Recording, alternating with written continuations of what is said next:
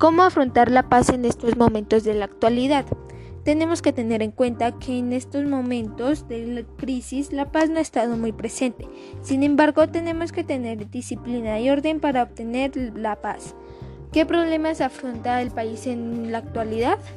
Nuestro país está en crisis económicas, protestas, corrupciones, asesinatos, indisciplinas, desde que llegó el COVID-19.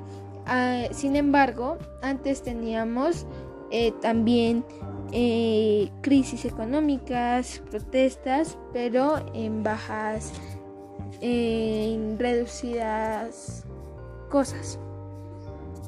Y por último, ¿qué transformaciones ha tenido la cultura y la ciencia en el siglo XXI? Nosotros eh, desde el siglo XXI hemos tenido internet, computadoras, más tecnología.